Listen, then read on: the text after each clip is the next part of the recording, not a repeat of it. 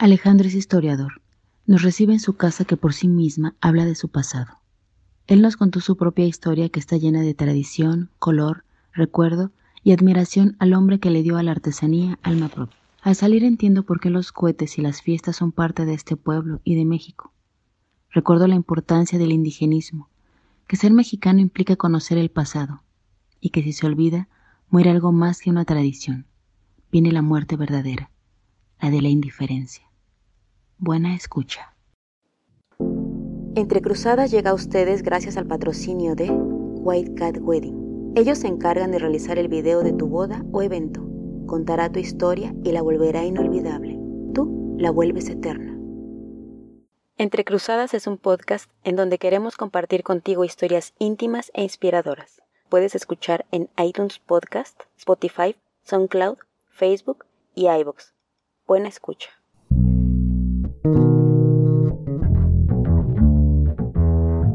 Mismo sol nos despierta todos día a día. Empezamos a movernos con distintos objetivos. En el camino algunos rostros que a la misma hora salen y sin decir nada se cruzan. Diferentes colores, aromas, sexos, deseos, anhelos, ilusiones, tristezas, alegrías. ¿Cuántas veces has mirado y pensado qué pasa con él o ella? Y si por un momento dejaras que pasara y su historia se juntara con la tuya, ¿qué pasa cuando las personas te cambian la vida? ¿Y tú? ¿Ya sabes qué te pasará hoy? Entre cruzadas, entre cruzadas.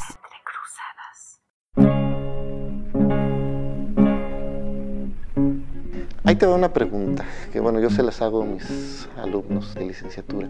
Y es una pregunta que muchas de las veces no responden tan fácilmente. Y simplemente les digo, ¿qué es lo que hace que tú seas mexicano? Y obvio, pues bueno, muchos se van fácilmente por lo más, lo más obvio, ¿no? Soy mexicano porque pues, consumo tequila, porque voy al grito, festejo eh, ciertas eh, celebraciones, etc. Y les digo, ser mexicano no implica eso, eso es algo muy superficial. El ser mexicano implica el que tú conozcas su origen con todas sus complejidades que ha tenido de la conquista, la imposición de una nueva cultura la unión, la mezcla de estas dos culturas en una sola para reconocer lo que eres. Eh, ser mexicano implica el que tú valores al indígena, valores su lenguaje, que valores sus usos y sus costumbres. Eh, ser mexicano implica el que tú valores su geografía, donde están ubicados y entiendas su vestimenta, de por qué colores, por qué, en fin, ser mexicano implica el que conozcas esa parte de la historia y la trasciendas. Y cuando les empiezo a cambiar el chip del discurso, ching, creo que me siento más comprometido. No he sido del todo un mexicano genuino. Puedes llegar a ser un mexicano genuino simplemente con que conozcas la parte de su historia.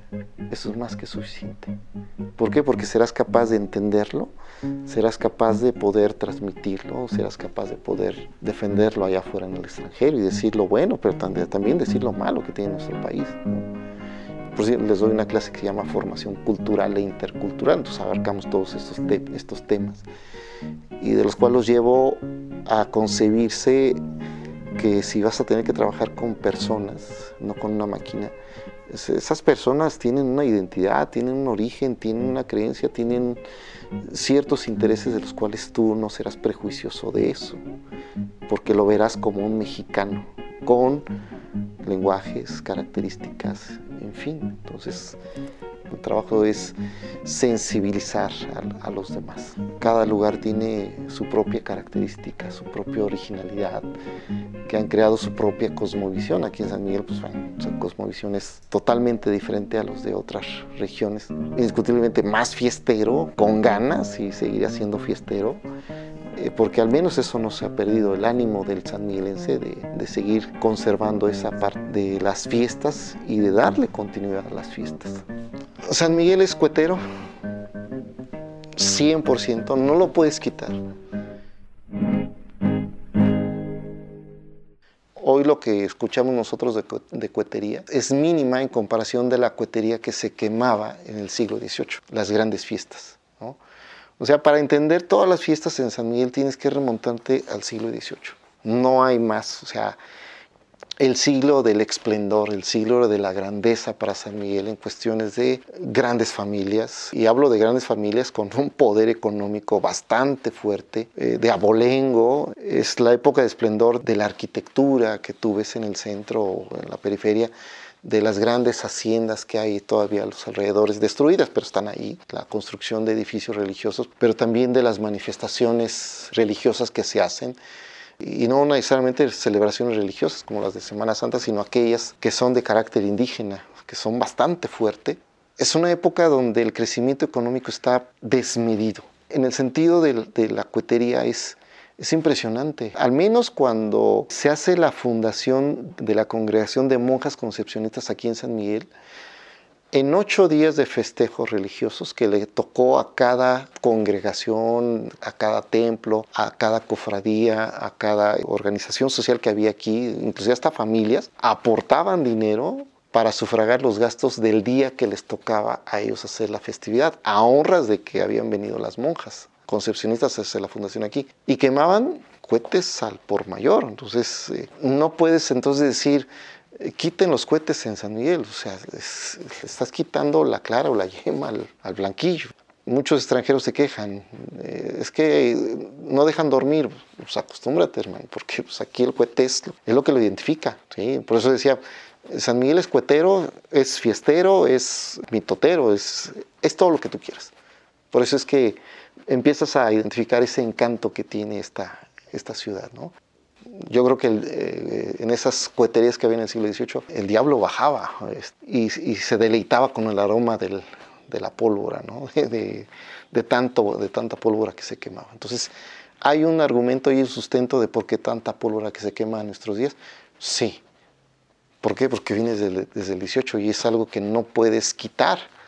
Tal vez puedas controlar. Entiendo protección civil, todo este tipo de cosas es una forma de demostrar el poder económico que tienes como familia, que el poder económico que tienes como, como cofradía, de aportar más dinero para demostrar que somos más fuertes, que compramos más cohetes, en fin, tiene ese sentido.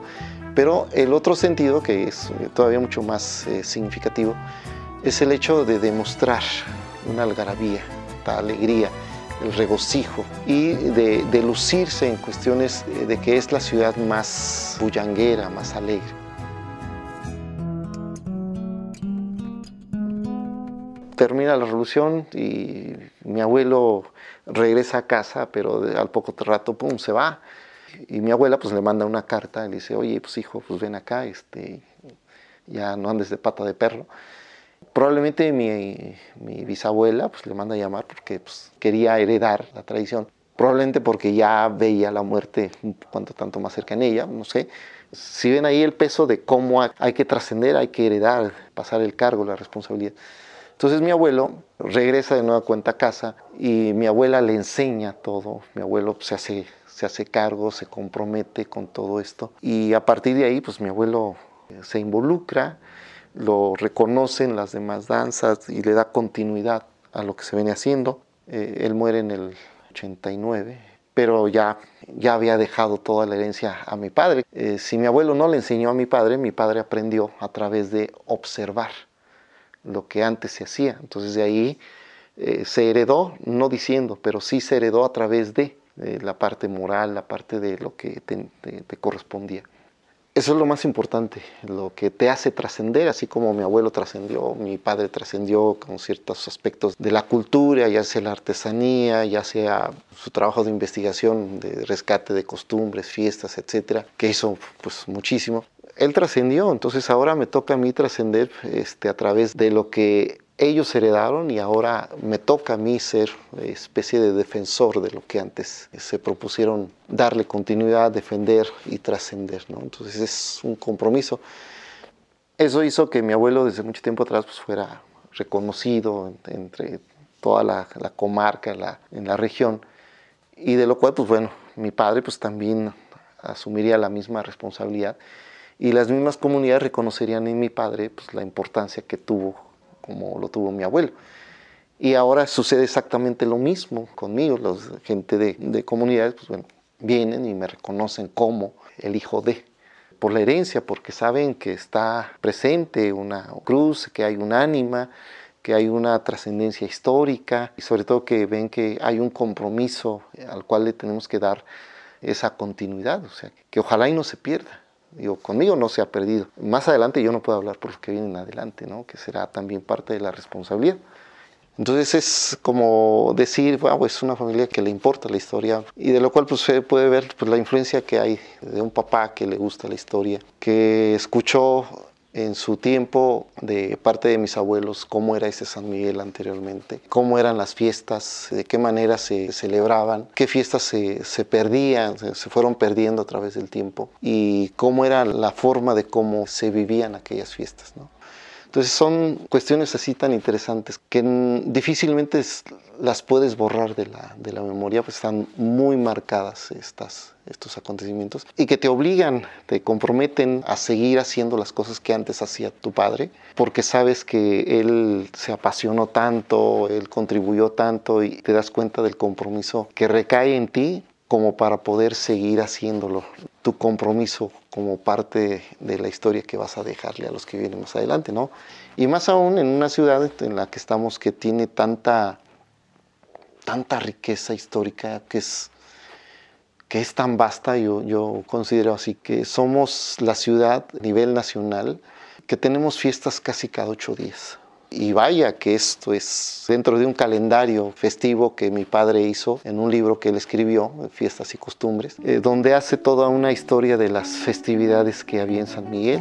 Cada mes eh, va haciendo una narrativa de las festividades que había antes y de otras pues, que lamentablemente pues, bueno, quedaron ya en el recuerdo. Y a partir de eso entender que San Miguel no, no puede morir, entonces recae más el peso sobre uno y entiendo lo que, eh, lo que mi papá entendía en su momento de, ese compromiso, de decir, wow, vivimos en una ciudad totalmente rica de festejos religiosos, de festejos profanos y que hay que rescatarlos, hay que darle esa trascendencia.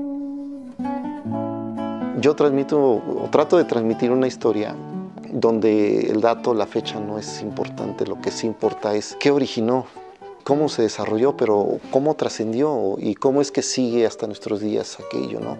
Bueno, de hecho, San Miguel sí fue fundado sobre una comunidad indígena. Tiene mayor presencia el indigenismo aquí en, San Miguel. Eh, por consecuencia, eh, la fiesta grande que se hace aquí, que es la del 29, al Santo Patrono San Miguel, eh, es de más significación eh, donde convergen o donde arriban muchas comunidades indígenas el mundo indígena pues está con cierta eh, idolatría o devoción a ciertas fuerzas de la naturaleza, el sol, la luna, el viento, de lo cual pues ahí es donde concentran ellos su, justificación de ser, no tanto su fe, porque esto ya, la palabra fe ya tiene connotaciones más católicos, más cristianos. Más bien es, eh, la adoración hacia las fuerzas de la naturaleza, religiones politeístas, naturalistas, estos grupos cuando se enfrentan ante la presencia del español, pues obvio, se enfrentan ante un choque cultural y, y este choque cultural genera a su vez lo que es un shock cultural entre el indígena que no alcanza a comprender lo que es el mundo del español y el mundo del español que en un primer momento no entiende el mundo del indígena en la cosmovisión hasta que empiezan a comprenderse mutuamente pero más es la presencia del español quien empieza a entender al indígena por medio de los frailes franciscanos. Traen una serie de características como para poder evangelizar pero de una manera mucho más humanística más sensible. Y obviamente pues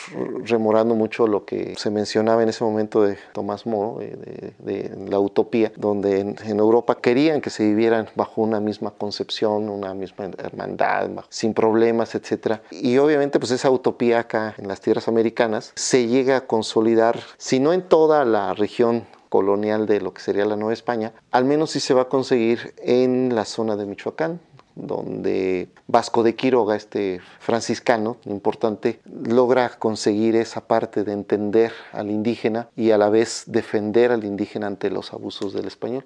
Entonces es ahí donde vamos viendo que el español tiene que mezclar la parte de lo espiritual, lo religioso, en una concepción del indigenista cómo concibe el indígena su religión, cómo conciben a sus dioses, eh, cuál es la relación que hay entre, entre el indígena y los dioses, etcétera, cuál es el sentido de vida que tiene el indígena. Entonces, todos esos elementos hacen que los frailes empiecen a sensibilizarse sobre el indígena y los empiecen a entender y de ahí entonces el propósito de la defensa hacia ellos Y eso te hace ir entendiendo que no fue fácil involucrar la parte cristiana con el mundo del indígena. Primero habría que entenderlo. Y el indígena, pues entonces, tiene que ir adoptando la nueva concepción ideológica del cristianismo, pero sin dejar de lado mucho lo que es su arraigo, su esencia de ser indígena. El proceso de conversión no fue tan rápido como lo esperaban. Los frailes son conscientes de que convertir a los adultos no es fácil y de ahí los frailes empiezan a convertir o a educar a los niños, de los principales, de los nobles indígenas, etcétera y los empiezan a educar a ellos desde pequeños. ¿Por qué? Porque desde pequeños eh, son muy maniables, son muy ingenuos y son más fáciles de poder transformar esa nueva ideología.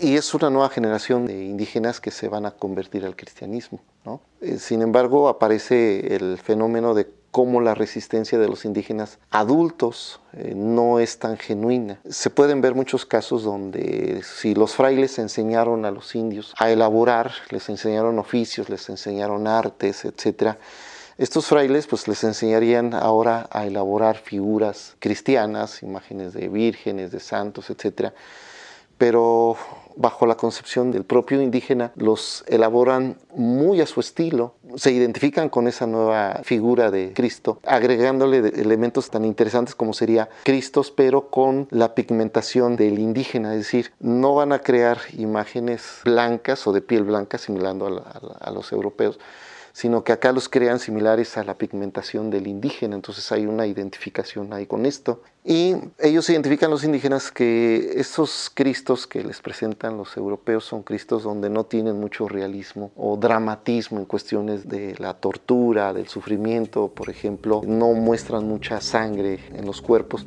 y sin embargo acá los de los indígenas, cuando ellos están acostumbrados a la sangre, la sangre forma parte de su diario acontecer a través de sacrificios humanos o sacrificios de, algunos animales que entregan el sacrificio, porque la vida, la vida es la sangre, la sangre representa la vida para ellos, entonces no es un elemento que venga a cohibirlos o a considerarlo como malo, ¿no? Este, a diferencia de la concepción que trae el europeo donde la sangre es totalmente diferente la idea que se maneja. Y estos indígenas entonces representan muy fielmente a esos cristos, pero cargados con un dramatismo y cargados de mucha sangre, cargados de una expresión tan drástica en los rostros que son capaces de representar las llagas, de representar los golpes, de representar la sangre, etcétera y eso para los frailes cuando observan dicen, wow, este, no es lo que esperábamos, pero se dan cuenta de que están consiguiendo un objetivo.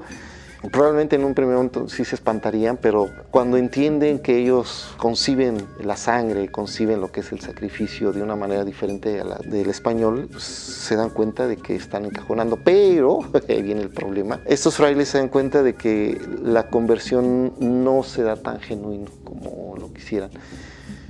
Entonces, muchos artistas indígenas del siglo XVI que elaboran figuras eh, siguen todavía con la presencia de la idolatría.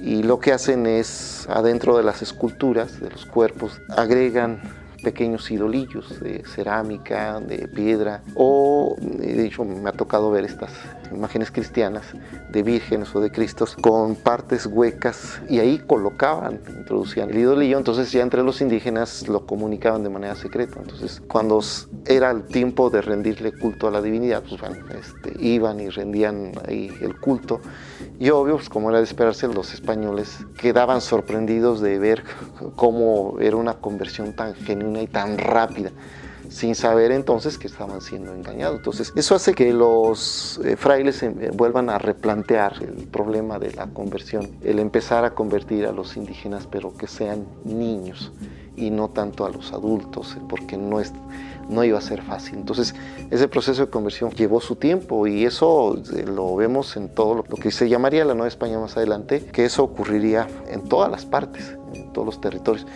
Y probablemente aquí en San Miguel pues también ocurriría exactamente lo mismo. Y se dan cuenta de que es mucho trabajo por hacer y qué mejor que permitirle al indígena el que pueda ser partícipe de algunos elementos del español. Eh, si ustedes van algún día a algún convento, algún templo conventual, eh, del siglo XVI, eh, se dan cuenta que en la parte del centro de aquellos grandes atrios hay cruces, cruces de conquista y tienen todo un simbolismo entremezclado entre lo, lo cristiano, pero con algunos elementos todavía indígenas, por ejemplo, serpientes, por ejemplo, el sol, la luna, en fin, entonces eso es la parte de cómo eh, tanto una cultura como la otra se entremezclan y tratan de, involucrarse, pero respetando hasta dónde pueden llegar.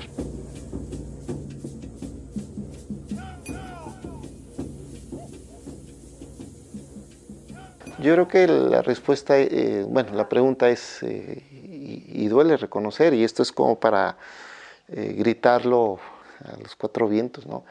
¿Y dónde está el mundo indígena en San Miguel? Cuando es lo que lo hizo, es lo que lo trascendió a través de sus festividades, es lo que lo ha hecho vivir desde mucho tiempo, pero aunque yo sí lo sé dónde está, eh, pero lo sabrán los demás, pues ese San Miguel indígena está siendo opacado y ya saben por obvias razones, de un crecimiento de la ciudad, donde se comercializa más la ciudad, donde no importa lo indígena, importa más los bienes raíces, donde es más importante la atracción del turismo internacional, de ver una ciudad que te ofrece un clima templado, este, que te ofrece balnearios, te ofrece centros nocturnos, te ofrece galerías.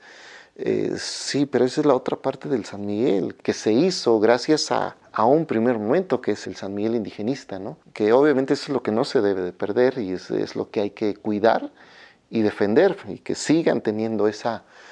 Pues los indígenas siempre han sido marginados, siempre han sido sometidos al indígena siempre lo ven como la parte folclórica. Y obviamente no, no tiene que ser así. Este país se hizo eh, gracias a ellos, yo consideraría que los indígenas son más, eh, más mexicanos que nosotros. Nosotros seríamos muy mestizos, esta es la realidad.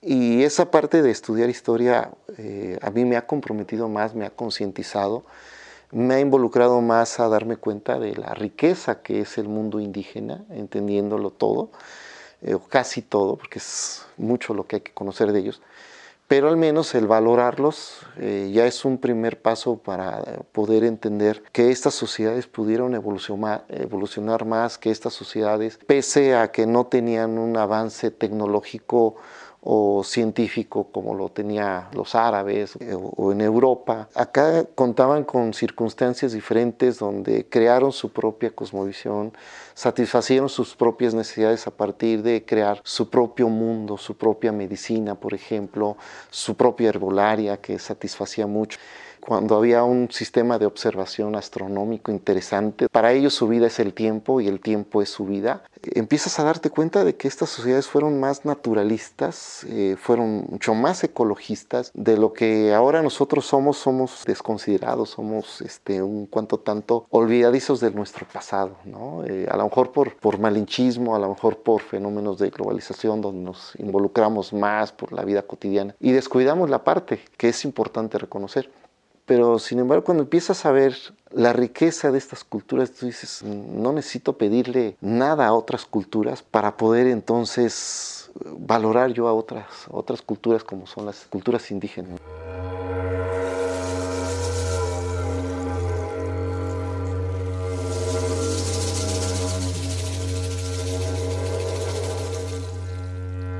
Pese a que haya eh, presencia de extranjeros o nacionales que no son oriundos, pues, pero que ellos tienen que entender la necesidad que tiene la ciudad, de lo que ha sido la ciudad, de por qué es fiestero.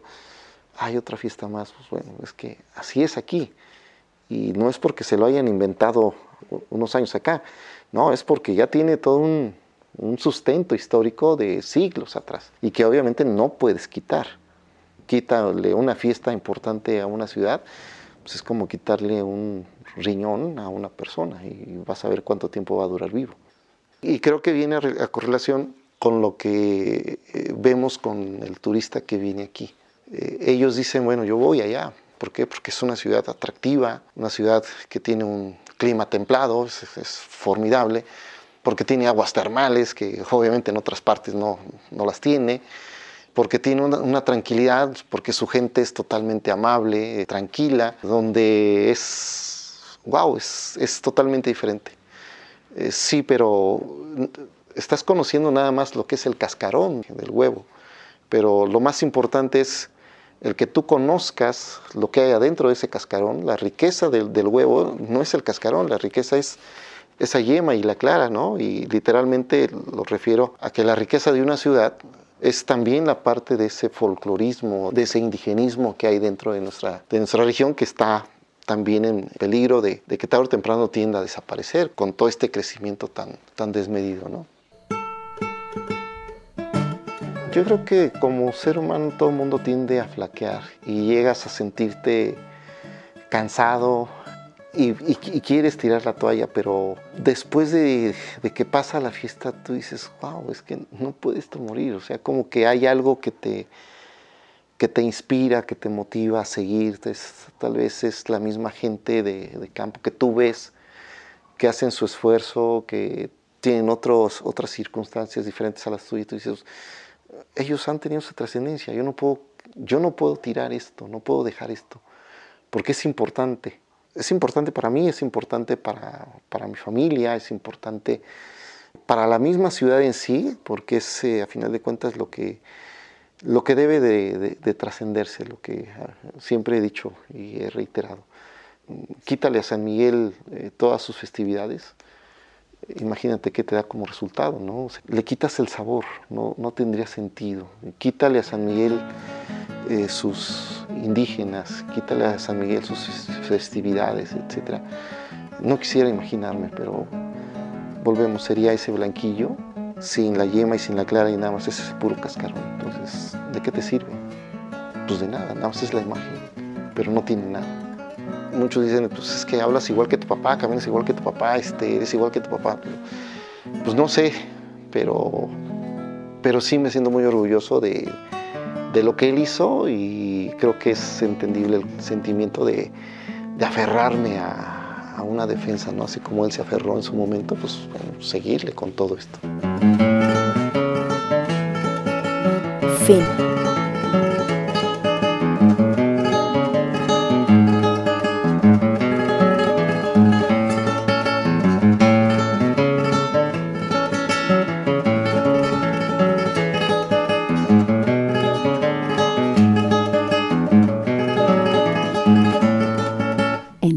Entre cruzadas. Entre cruzadas. Si tú también tienes una historia que contar, escríbenos a entrecruzadaspodcast.gmail.com